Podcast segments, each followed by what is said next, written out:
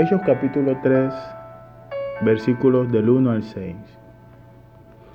Pedro y Juan subían juntos al templo a la hora novena, la de la oración, y era traído un hombre cojo de nacimiento, a quien ponían cada día a la puerta del templo que se llama la Hermosa, para que pidiese limona de todo lo que entraba en el templo. Este, cuando vio a Pedro y a Juan que iban a entrar en el templo, les rogaba que le diesen limosna. Pedro con Juan, fijando en él los ojos, le dijo, míranos. Entonces él estuvo atento, esperando recibir de ellos algo.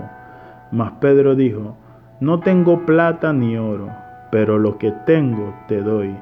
En el nombre de Jesucristo de Nazaret, levántate y anda. Este hombre cojo de nacimiento ponía cada día su esperanza en las limosnas que las personas le podían dar. Vivía de la caridad y de las obras de todo aquel que pasaba a su lado, buscando un paliativo para sobrellevar día a día su condición.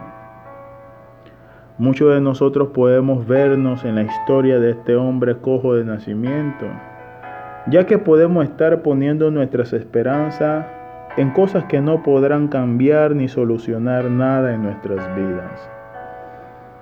Hay personas que brindan absoluta esperanza en algo, en alguien, pensando que será la solución a los problemas o que será la pieza perfecta que armará el rompecabezas o tal vez lo que llenará ciertas carencias en nuestras vidas. Estas posibilidades no serán efectivas, ya que todo lo que nos ofrece este mundo son migajas, son limosnas, sobras, comparada a la completamente abundante y plena vida que nos ofrece Jesucristo nuestro Señor.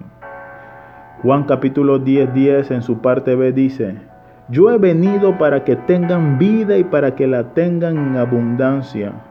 El salmista dijo, en tu presencia hay plenitud de gozo. Jesucristo es la plenitud de vida. En Él estamos llenos. En Él estamos completos. En Él hay propósito de vida. No hay nada ni habrá algo que pueda ofrecer este mundo que sustituya o reemplace la calidad de vida que nos ofrece Jesús.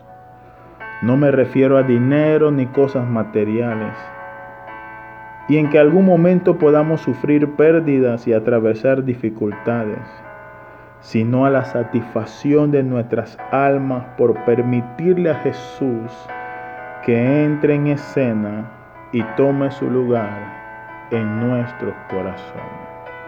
Que Dios te bendiga y que tenga un excelente día. Amén.